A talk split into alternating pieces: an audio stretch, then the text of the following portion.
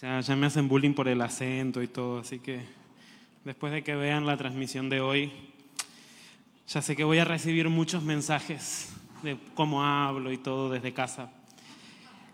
Hoy siento como que somos más, como que se llenó, como que hay más gente, como que la alabanza pasó muy rápido, como que el corazón me late más fuerte también.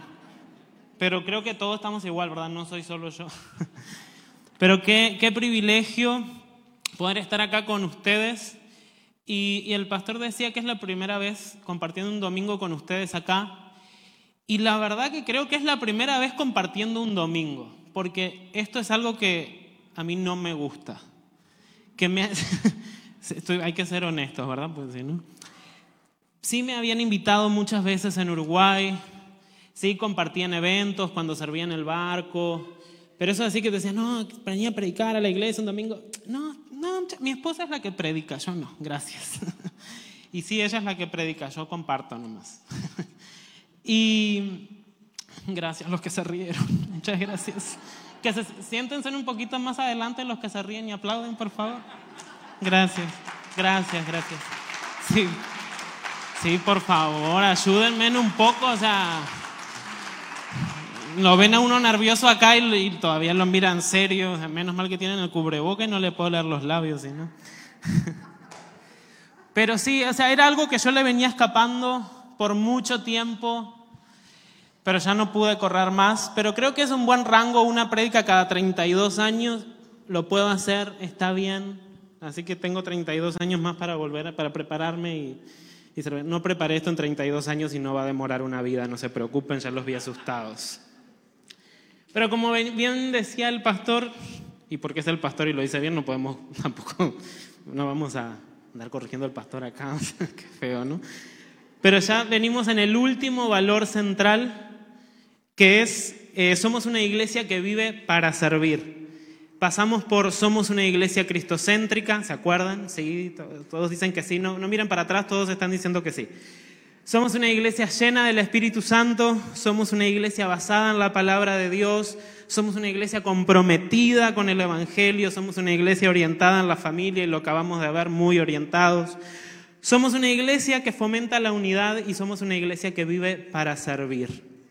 Y eso es donde estamos hoy, acá es donde llegamos. Y cuando yo pensaba en todo esto de somos una iglesia, yo siempre me imaginaba esto, ¿no? Todos acá sentados, ah, sí, somos una iglesia que sirve, somos una iglesia. Pero después cuando me pongo a pensar y decimos, somos una iglesia, yo, yo soy la iglesia. Yo soy, ah, soy una iglesia que vive para servir. Soy una iglesia que vivo para servir. Y ya cambia esa declaración. Ya no la digo capaz que con tanta fe y con tantas ganas, ah, somos una iglesia somos una iglesia. Bueno, sí, a veces sirvo, a veces no, pero, pero en esta mañana yo lo, que quiero hacer es animarlos, de que se pongan en la brecha, de que tomen el lugar que Dios tiene para ustedes. Y, y el Señor me traía a memoria este versículo, ¿no? Que Él va a usar lo vil y menospreciable de la tierra. Y qué mejor ejemplo que esta mañana para ese versículo. Nunca se me había hecho tan real ese versículo como hasta hoy que me tocó pararme acá. Y dije, Señor, yo la verdad no, por mis méritos no podría estar parado compartiéndole a toda esta gente, pero no se trata de mí, no soy yo, es lo que vos tenés que hacer. Y capaz que a mí se me hace raro verme acá parado pero sin dudas que el Señor obra de maneras misteriosas y si usted oró para que el Señor lo sorprenda esta mañana, mm, gracias. Acá está la respuesta. ¡Sorpresa! Pero la verdad que, que es, un, es, un, privilegio servir y, y tiene que quedar muy claro de que todos somos llamados a servir. No es, no es una opción, no es algo que ah, pues sí, después, ¿no? Entonces, cuando decimos que somos una iglesia que vive para servir, recordemos que nosotros somos la iglesia, que nuestra vida tiene que ser una vida de servicio. Nosotros tenemos que vivir para servir. Y tiene que haber un balance entre vivir para servir y vivir sirviendo. que son dos cosas muy diferentes. Entonces yo dije, bueno, soy un poco organizado cuando me lo propongo. Entonces dije, bueno, voy a, voy a dividir el mensaje en tres partes. Y yo soy una persona muy dinámica. Para los que no me conocen, para los que me conocen también, saben que soy una persona dinámica, soy la misma persona. Y yo he leído por ahí, no lo googleé nada, eh, créanme, porque estoy parado acá, pero que dicen estudios de universidades en algún país muy, muy lejano, de que cuando escuchamos algo, lo que recordamos en realidad es, es, muy poco. Es como que nos da amnesia cuando salimos los domingos, ¿no? Estamos acá y escuchamos, ay, amén, gloria a Dios, nos caemos, alabamos, lloramos, salimos, ay, ¿de qué fue? Ay, ¿qué? Dijo algo de que mm, eh, predicó de, que, habló de Jesús. Ahí nunca le van a errar, no, habló, habló de algo de la Biblia, dijo. Pero como que se nos olvida muy rápido, ¿no? Entonces, Dicen los que estudian y hacen estadísticas y que les divierte eso, eh, dicen que cuando hacemos algo, cuando ponemos en práctica enseguida lo que aprendemos, lo que retenemos es un mayor, allá el profesor y los maestros me dicen que sí, digan que sí, gracias, eh, dicen que sí, que es verdad, retenemos más.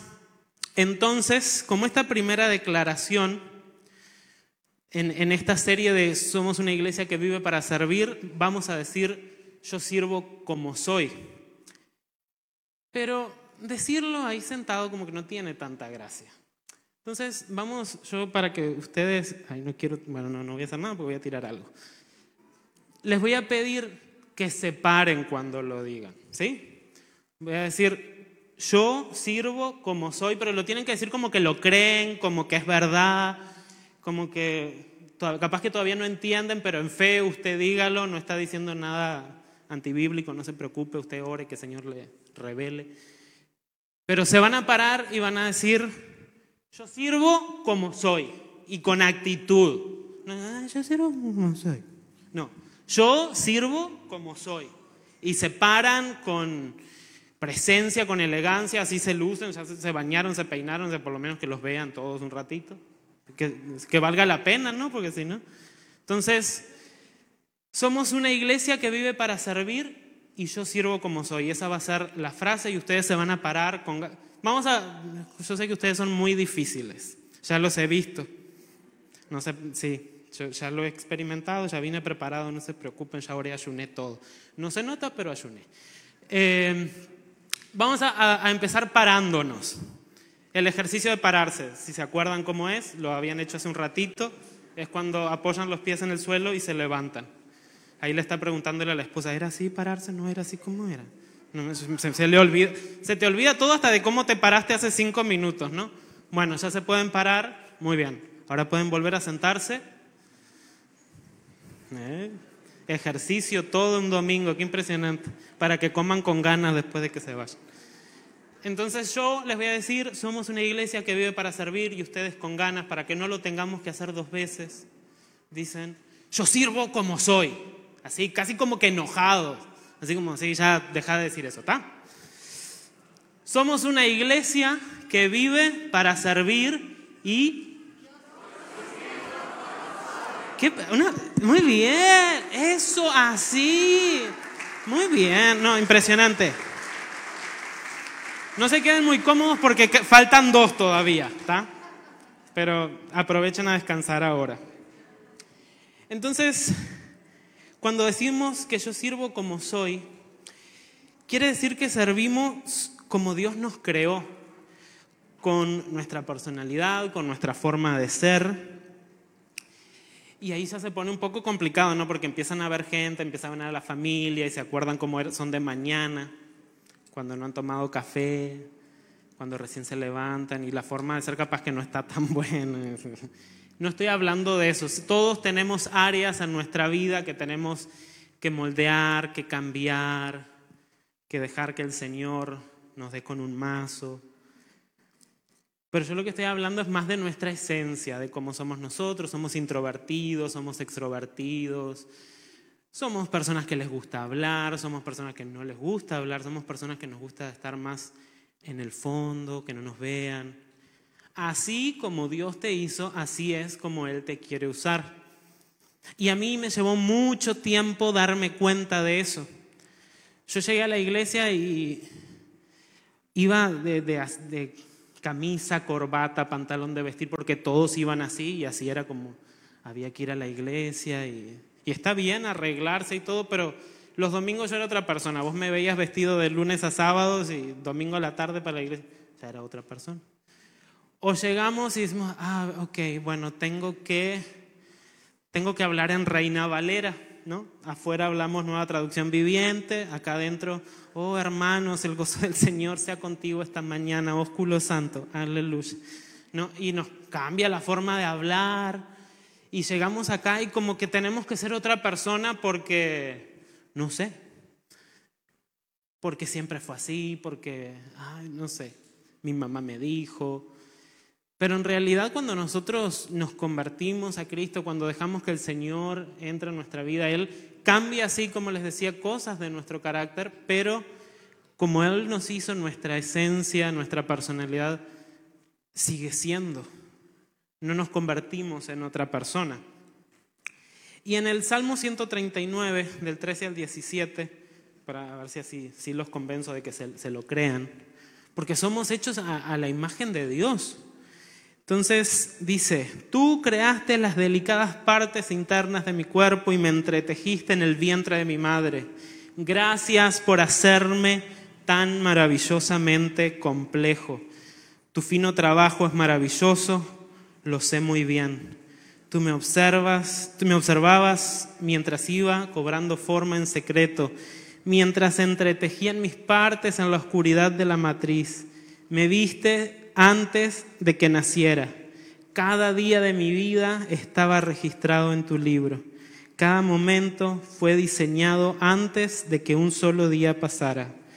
Qué preciosos son tus pensamientos acerca de mí, oh Dios. No se pueden enumerar.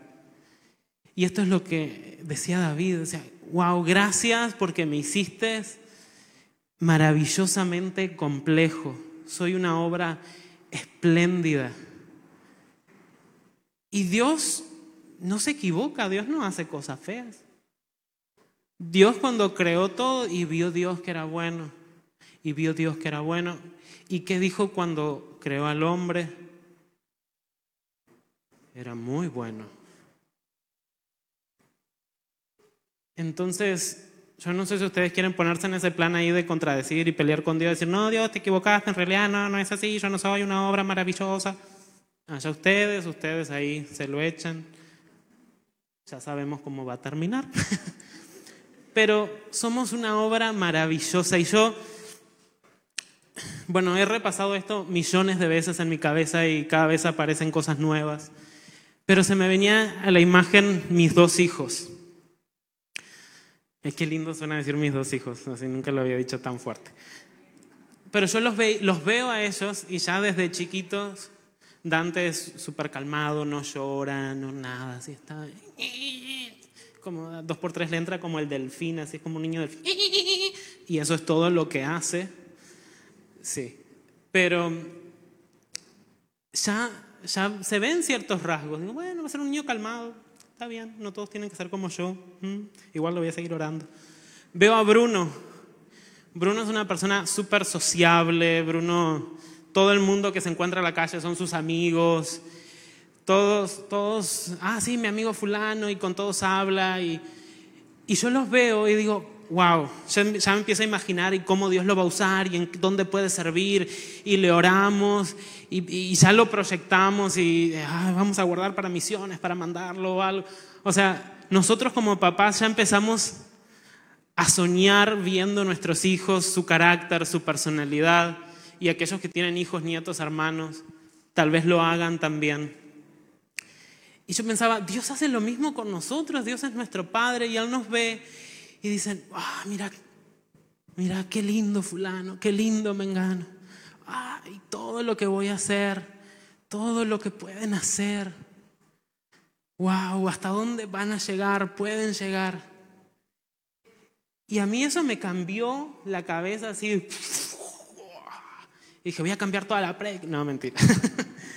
vamos a hablar de otra cosa. No. Pero así, así Dios nos ve a nosotros. Él no ve de que, ay, mira fulano, ay, qué cabeza dura fulano. Ay, no, qué insistente fulano. Y muchas veces nosotros vemos algunas características, rasgos de personalidad y lo vemos como algo negativo. Como de que, ay, no, no para de hablar. Ay, no, no sé, lo que sea. No quiero porque no, después dicen, ay, para vos y se empiezan a codear y no, no, quiero, no quiero causar eso. Pero lo importante es cómo nosotros lo encauzamos. Porque, por ejemplo, si vemos el apóstol Pablo, ¿no? Ahí cuando era Saulo de Tarso que andaba persiguiendo cristianos y él muy convencido de lo que estaba haciendo y muy apasionado y ahí los perseguía, tiene un encuentro con el Señor y él siguió siendo esa misma persona apasionada, pero con otra causa. Él siguió siendo él. Lo que cambió fue el propósito, el motor, el por qué hacía lo que hacía. Conoció la verdad y ahora era apasionado por compartir el Evangelio y todos tenían que escuchar y todos tenían que saber. Pero su pasión no cambió. Lo que cambió fue el enfoque. Y muchas veces es lo que nosotros no entendemos o Sí, o, no, o nos cuesta cambiar nuestro enfoque. O queremos cambiar a alguien y decir, ay, no, no seas así, no seas así. Ayudémoslo mejor a, a que se enfoque diferente, el propósito, por qué. Y, y cuando vemos en los versículos anteriores, ¿no? Que decía David, ay, soy una obra maravillosa y wow, gracias, me hiciste así. No siempre nos vemos ni nos sentimos de esa forma. A veces se hace, hay, veces, hay días que sí, ay, soy una obra maravillosa y majestuosa. Y hay otros días que no, que nomás nos queremos meter en la cueva y no queremos salir. Y más cuando nos decidimos a servir, más cuando decidimos, ah, no, ahora sí voy a hacer algo por el Señor y ay, no. Y empiezan todas estas voces de, no, bueno, vos tal vez no, porque mira, ¿y quién mejor que nosotros para tirarnos abajo? ¿Quién tenemos los mejores argumentos porque nos conocemos, porque sabemos dónde nos duele y ahí vamos? ¿No? Y empezamos con muchas excusas, ¿no? De, ay, no, si yo no voy a poder, o si tuviera, o ay, si hubiese nacido en otra familia, capaz que, o si, fuera una persona extrovertida, o no, si fuera introvertida, o si fuera así, o si fuera así. Excusas hay un montón. Y yo creo que en este, tal vez ahora están pensando y se les empiezan a caer las que ya han dicho, ¿no? y y muchas veces nos creemos esa mentira de que Dios no nos puede usar, de que no somos dignos, de que, ay, no, yo. Pero no, o sea, ¿de dónde salí yo? Y les voy a contar un poquito, yo vengo, como decía el pastor de Uruguay, para los que no saben, y como yo que hasta anoche no sabían, Uruguay entra 11 veces dentro de México, así de chiquito es Uruguay, agarran Uruguay, 11 veces entramos en México. Ahí yo vengo de ese país que no es ni Argentina, no es Brasil, somos una mezcla de no sabemos qué. Pero muy buenos, somos muy buenos, es lo que tenemos. Vengo de una familia que no es cristiana, solo mi tía. Ahora mi mamá aceptó a Jesús también. Pero cuando yo tenía mi adolescencia, en mi juventud, siempre iba con mi tía a todos los eventos de la iglesia y ella me llevaba siempre. Capaz que algunos de ustedes se siente identificado, tuvieron a alguien que los llevó y acá están hoy, qué bueno, gloria a Dios por eso. Y a la edad de 15 años a mí el Señor me llama a servir en las misiones. Estaba en un campamento de adolescentes y, pasaron un video de una organización que se llama OM, Operación Movilización, y ahí estaban, mostraban, en ese momento habían dos barcos Ahora solo está el Logos Hope. Y yo estaba ahí sentado, así como están ustedes, con un amigo acá al lado, y le digo, che, Gabriel, yo un día voy a estar ahí sirviendo en ese barco. Y Gabriel me dijo, sí, tranquilo, ahora se te pasa. Porque yo recién volví a la iglesia y estaba así como, ay, hay que predicar y hay que salir y hay que arrebatar almas y en ese primer amor. Pero el Señor no se olvidó de lo que yo le había dicho. Tres doritos más tarde, 21 años. Siéntense más cerca los que se ríen, de verdad, por favor. Gracias. Eh, a los 21 años ya estaba más cerca de irme. Ya faltaba un meses, me iba a ir en septiembre. En mi casa mi mamá siempre, bueno, y si no conseguimos el dinero, no importa, te vas a tener que quedar, está bien, no pasa nada tampoco me ayudaba mucho, ¿no? Moverse así como para conseguirlo, ¿no? las mamás, ustedes saben, ¿no? Bueno, yo soy papá ahora y, y he hecho lo mismo. No, mentira. no, no, no. Y, y yo estaba así, ¿qué voy a hacer? No, no me conoce nadie.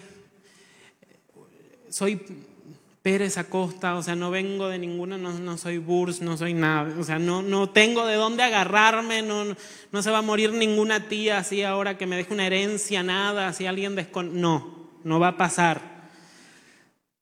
Pero, pero sí había una, una convicción muy fuerte en mi corazón y era de que yo quería servir. Y estaba convencido de que el Señor me había llamado. Y en ese momento yo dije, bueno, Señor, ¿sabes qué? Yo hice mi parte, hice todo lo que podía hacer. Ahí vos haces lo tuyo. Ya me habían aceptado en el barco, en cuatro meses había aprendido inglés, o sea, todas esas cosas así que sobre el Señor. Y faltaban un mes, me habían regalado un pasaje a Paraguay para irme con los otros que se iban al barco, pero no tenía el otro pasaje para irme al barco, me iba a quedar en Paraguay solito ahí. Pero yo, todo el mundo que me preguntaba, yo me voy a ir al barco, me voy a ir a servir, me voy a ir a servir dos años al barco, me voy a ir a servir dos años al barco. Y, me fui a servir dos años al barco. Un día me llega un mail de una amiga, me dice, mira, fíjate que los datos estén bien.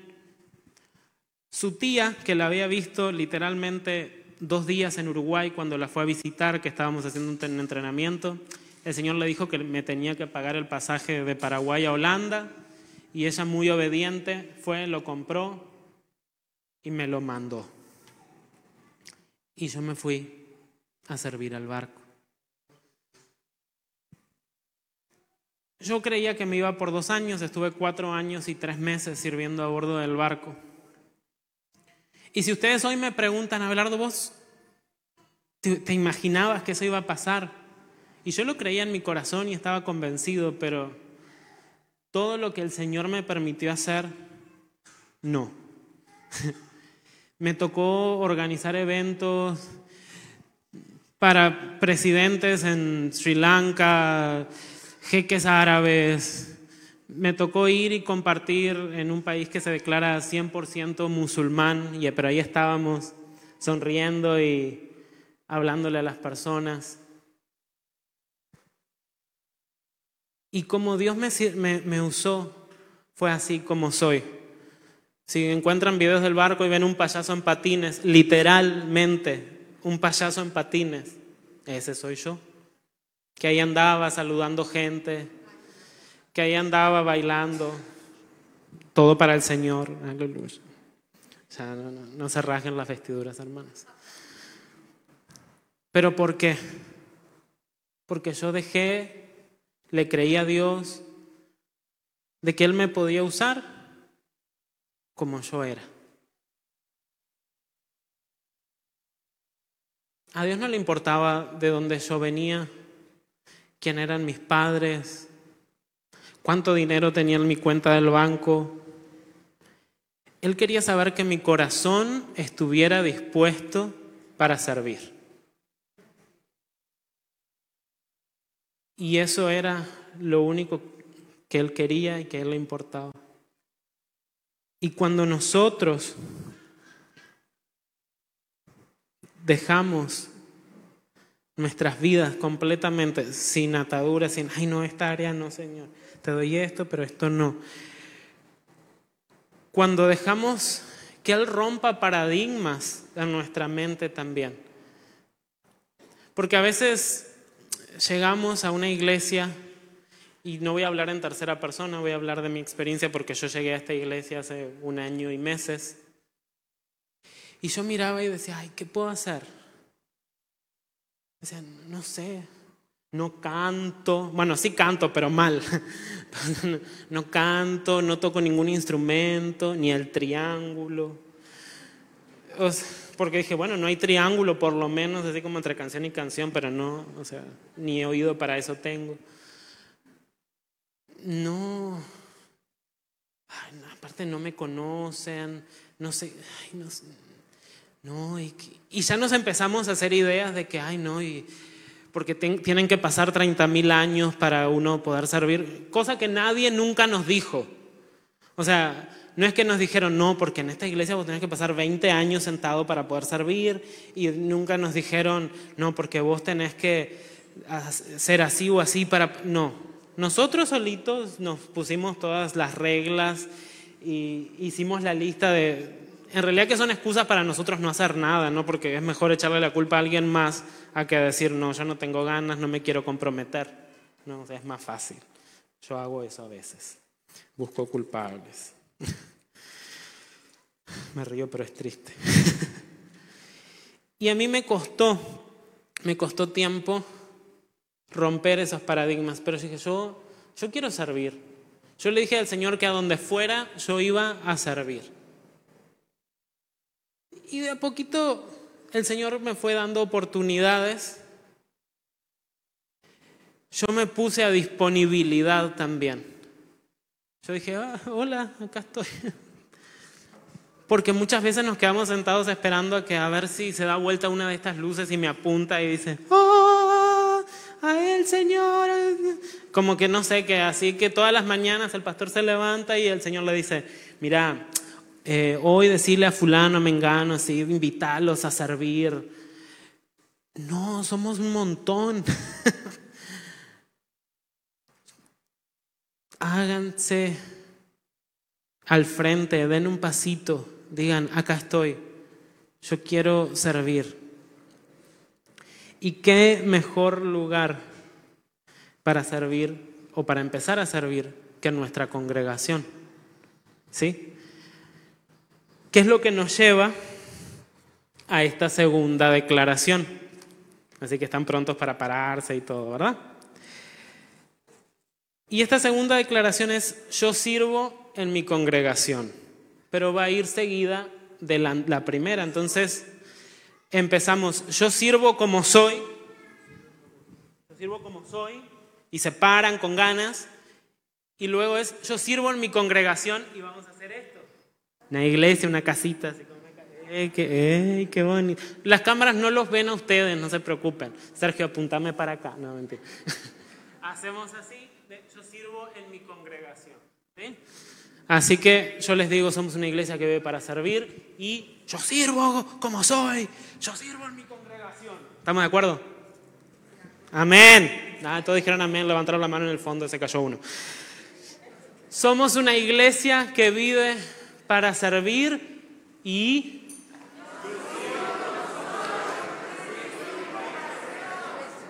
Amén, muchas gracias.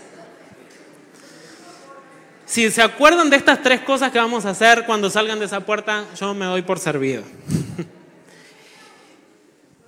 y yo sirvo en mi congregación. Y a veces somos los primeros, porque yo lo hice, voy a, tengo que ser honesto, como ya les dije, decir, ah, no, porque en la iglesia tendrían que hacer esto, porque en la iglesia falta esto otro, ay, no, porque en la iglesia, yo siempre sé cómo hacer algo mejor, nunca me pongo para hacerlo, ¿no? Pero cuando el barco se hundió todos sabían cómo salvarse, ¿no? Así, pero no, porque la iglesia falta esto, porque la iglesia, ay, no, porque no, porque ¿por qué no hacen esto y por qué no hacen lo otro? Si creo que alguna vez hemos escuchado a alguien, no nosotros, pero hemos escuchado que alguien dijo alguna de esas frases. No ustedes, yo sé que ustedes no dicen eso. Pero yo los quiero animar, desafiar, a que en el momento que ustedes se les venga a la mente decir, ay no, porque sería bueno que en la iglesia pase esto. Piensen, ¿qué estoy haciendo yo para que eso suceda? Yo estoy disponible. A veces decimos, ay no, tendría que haber más gente para que los sienten acá todos y que los reciban y que saluden. Pero yo estoy dispuesto a dar de mi tiempo, a venir, a decir, no, sí, yo quiero servir y voy a estar ahí saludando. Lo voy a hacer. Ay, no, sería bueno que a mí me gustaría servir en los eventos, porque hay muchos eventos en la iglesia, a mí me gustaría servir, pero nunca me llaman a mí, nunca me invitan a servir. Y el Señor sabe que yo quiero servir, pero a mí no, nunca me llaman a mí. Y usted llamó a alguien para decir, yo quiero servir cuando haya un evento, acá estoy. ¿Le, avisó a alguien? ¿O nomás le, le, dijo al Señor así esperando que cayera el ángel y se lo revelara a nuestros líderes y pastores? Y eso para mí fue algo que me cambió la cabeza. Y en dos sentidos. Porque en el momento de que yo me puse a disposición para servir, oportunidades empezaron a dar. Y lo otro fue que encontré personas, pastores, líderes, receptivos.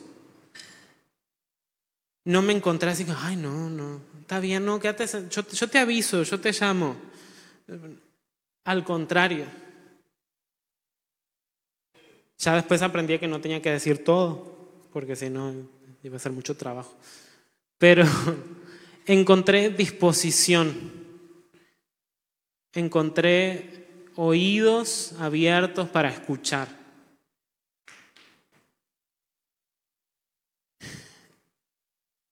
Y yo no sé ustedes, capaz que yo corro la ventaja de que llegué ayer y que no tengo tanta historia o que no, no hace tantos años que estoy, pero tenemos un cuerpo pastoral de líderes alcanzable, que están ahí. El pastor no se va volando en helicóptero cuando termina la reunión. O sea, llega en el helicóptero, pero no se va en él. Tenemos personas cercanas que no están lejos. Al contrario, son los que están sirviendo. Si usted puede pasar cualquier día, algún día de la semana por acá y capaz que se encuentra con la hermana Bárbara barriendo ahí la banqueta, puede pasar, puede pasar. Tenemos líderes, pastores, se puede encontrar con el hermano Tomás acá retocando la pintura también. No, haciendo grafitis no, porque después dice, no, andaba uno haciendo grafiti, y le dice, no, es el hermano Tomás que pinta y retoca la iglesia, porque quiere que se vea bien. Entonces, ¿por qué no damos nosotros un paso? ¿Por qué no decimos, hey, acá estoy? Hey, ¿qué, se ocupa? ¿Qué puedo hacer? Porque muchas, cosas, muchas veces esas cosas que vemos que no se están haciendo es porque vos no las estás haciendo. Porque vos no diste de tu tiempo, no te comprometiste, preferiste quedarte en tu casa. O, ay, no, mejor, mejor me voy, a salir a comer, me voy a caminar a la laguna, no sé. Todas cosas válidas. Pero yo te, quiero animar, desafiar a que estés disponible. Porque estoy seguro, porque soy un convencido por experiencia propia de que en esta iglesia hay lugar para todos. Y si todavía no, no ves que está tu lugar ahí, es porque te toca ser el primero, porque te toca hacer lo que otro no ha hecho antes. Pero acá hay lugar para todos. Estoy seguro, convencido. Todos nosotros somos parte del, y, me gusta esta analogía del, del, cuerpo, ¿no? Ahí en Primera de Corintios 12, en el 14 dice, así es, el cuerpo consta de muchas partes diferentes, no de una sola. Si el pie dijera no formo parte del cuerpo porque no soy mano, no por eso dejaría de ser parte del cuerpo. Y si la oreja dijera, no formo parte del cuerpo porque no soy ojo, dejaría por eso de ser parte del cuerpo. Si todo el cuerpo fuera ojo, ¿cómo podríamos oír? O si todo el cuerpo fuera oreja, ¿cómo podríamos oler? Pero nuestro cuerpo tiene muchas partes y Dios ha puesto a cada parte justo donde Él quiere. Qué extraño sería el cuerpo si tuviera solo una parte. Efectivamente hay muchas partes, pero un solo cuerpo.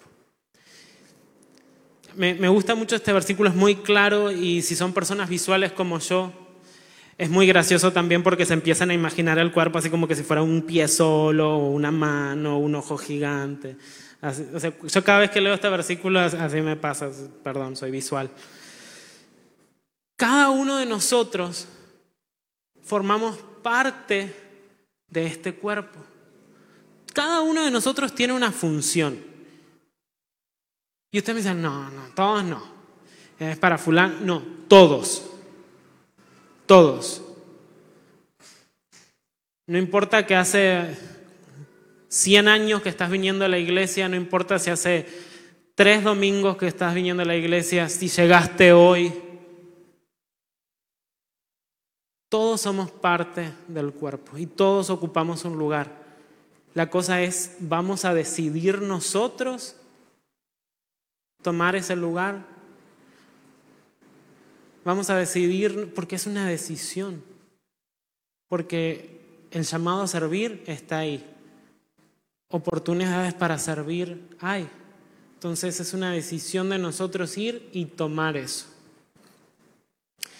Y capaz que vos me decís, no, pero te pasaba así como que entraste en abelardismo y decís, no, pero yo no canto, yo no, no danzo, yo no actúo, yo no, no puedo hacer nada. Si vos tenés tiempo, oídos, podés llamar a alguien, a un hermano que capaz que hace mucho tiempo que no ves, que no viene los domingos. Si no querés gastar en el teléfono porque como que, venite a la iglesia, te prestamos el teléfono, no pasa nada. No, justo había algo acá. ¿eh? No, es broma, es broma. Que no hay, no hay excusas, no hay impedimentos para poder servir. Si no sabes en qué puedes servir, vení, háblame, decime, mira, yo hago esto, me gustaría, te encuentro un lugar, pero no te, no te vas a quedar sin servir. Capaz que vos decís, no, yo no soy una persona así como muy sociable, no me gusta tanto así como andar entre la gente, pero soy una persona hábil con las manos, puedo arreglar cosas, soy plomero, soy albañil. Ponete a disposición de tu iglesia, de tu casa. Acá siempre algo se rompe. Siempre hay algo que arreglar, siempre hay algo que mejorar. Ponete a disposición. No hay nada acá, te mandamos a casa hogar. Siempre hay algo que arreglar, siempre hay algo que mejorar. Oportunidades hay. Lugares para servir hay. Y la, la, Biblia dice, ¿no? La mies es mucha, los obreros pocos, ya nos advierten. Siempre va a haber más necesidad que obreros. Pero eso no es excusa para no hacer nada. Así que te animo a que le pidas al Señor, ¿cuál es mi lugar? ¿Qué puedo hacer? Y si no sabes dónde empezar, acércate a un líder, a un pastor, a alguien así que identifiques por acá. O a los mismos servidores, ¿cómo hiciste? ¿Con quién hablaste? ¿Qué hay que hacer? ¿Con quién hablo? ¿A dónde voy? Pregunten, porque oportunidades hay. Gracias. qué bueno que se sentaron adelante hoy. Tenemos que ponernos a disposición, dar el primer paso, no tener vergüenza. Ay, no, pero no, yo no. Mande a alguien. Mamá, anda y decirle que. Mándale a su esposo, a su esposa. Mande un WhatsApp, deje una nota, no sé, pero dé el primer paso porque nos va a tocar hacer cosas que otros nunca han hecho. Ser pioneros, ser los primeros. Y capaz que no nos asusta y no está tan bueno, pero lo que el Señor puede y va a hacer después de eso es inimaginable. Y es lo que nos lleva a nuestra última declaración, que es, yo sirvo fuera de mi zona de confort. Y para eso también nos vamos a parar. Estábamos acá, ¿no? En congregación. Fuera de mi zona de confort y va a un pasito al costado. Eh, ya se lo veían venir, ¿no? Entonces es, yo vivo, eh, somos una iglesia que vive para servir, yo sirvo como soy, yo sirvo en mi congregación, yo sirvo fuera de mi zona de confort. Hasta como que medio rima, ¿no? Hay que hacer una canción. No, mentira. Así que vamos como que si no lo hubiésemos ensayado y hecho 30 mil veces esta mañana. Somos una iglesia que vive para servir y...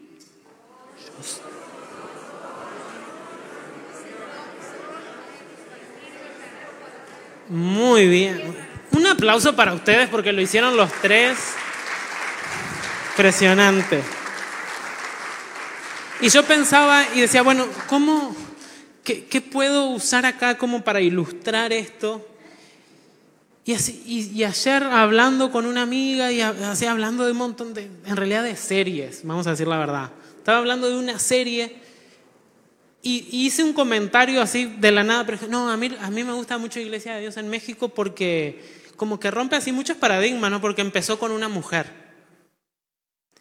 Y me quedé con eso y yo dije, este es mi ejemplo. Y estamos acá en, el mes, bueno, el mes que viene, la celebración de los 90 años de la Iglesia de Dios en México, el legado. ¿Y qué, qué mejor ejemplo? Algo tan cercano a ustedes como la hermana María Rivero Atkinson. Imagínense esto, ¿no? Yo pensaba, porque me hizo reflexionar un montón, si hoy en día 90 años después, es difícil para las mujeres eh, en moverse en ciertas áreas, en la iglesia ni vamos a entrar ahora a hablar de eso. Vamos 90 años para atrás. No creo que hubiese sido más fácil.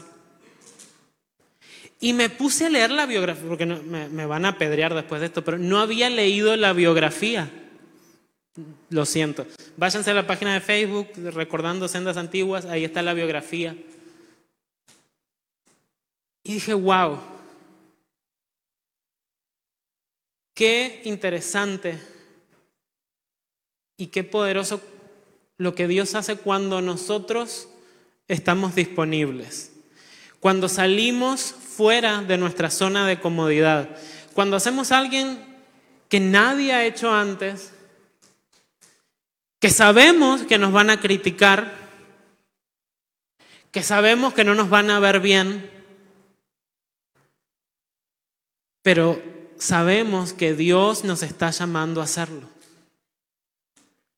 Hoy en día nosotros disfrutamos de la decisión de servir de una persona.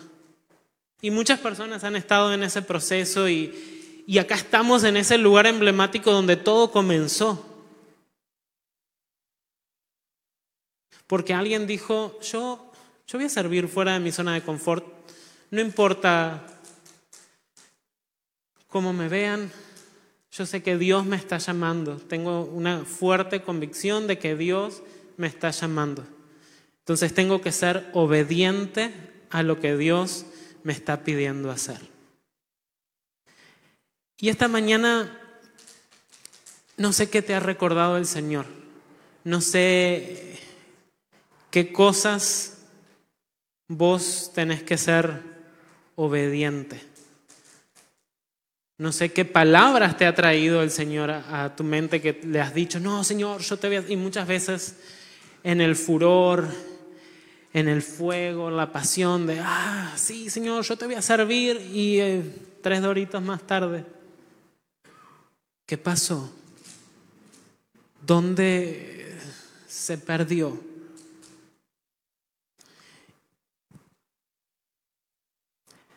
Yo quiero que, tomemos un tiempo para pensar, para reflexionar, para meditar, para orar al Señor,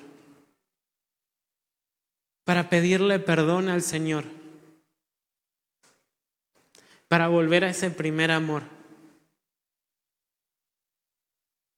para decirle, Señor, heme aquí, aquí estoy, ¿qué puedo hacer? Te quiero servir. Y mientras el, grupo de alabanza va pasando, yo les voy a pedir que ustedes tomen estos minutos para escudriñar sus corazones.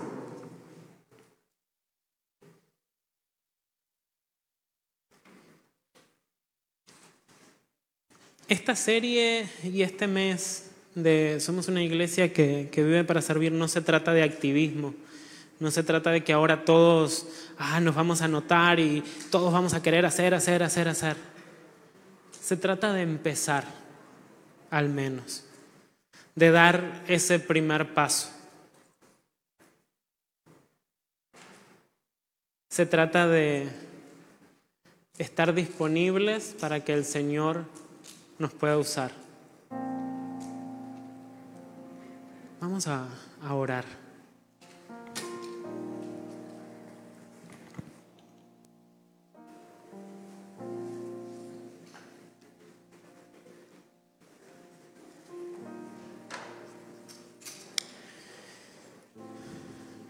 Jesús, vos, vos conocés nuestros corazones mejor que nadie y nuestra mente.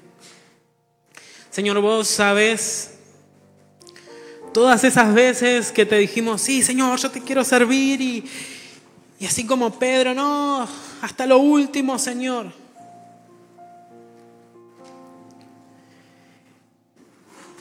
Pero nos ha cantado el gallo varias veces ya. Pero gracias Señor porque tu misericordia, porque tu amor, porque tu gracia, Señor, se renuevan y cada día es una nueva oportunidad. Y Señor, yo en esta mañana quiero darte gracias. Quiero darte gracias por el lugar donde vos nos has puesto. Gracias por la iglesia que tenemos, por los líderes, los pastores que tenemos. Gracias Señor porque en esta casa hay lugar para todos.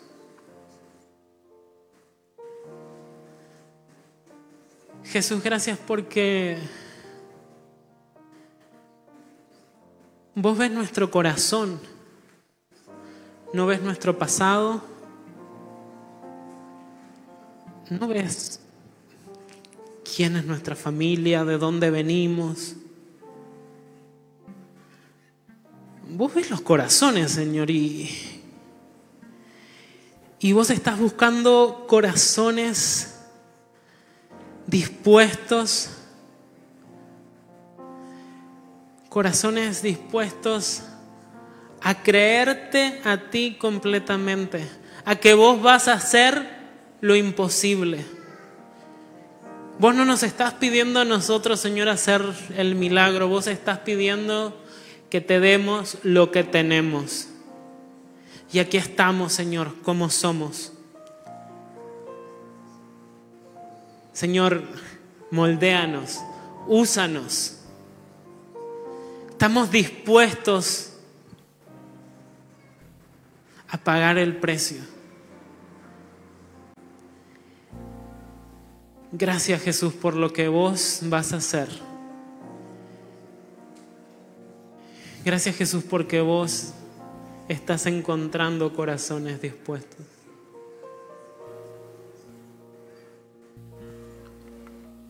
Gracias Jesús por tu amor inagotable.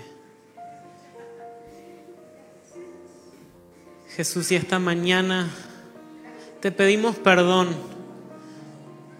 porque hemos sido a veces negligentes, hemos sido desobedientes.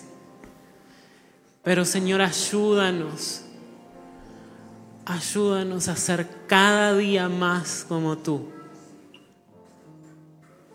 Ayúdanos, Señor, a ver como tú ves.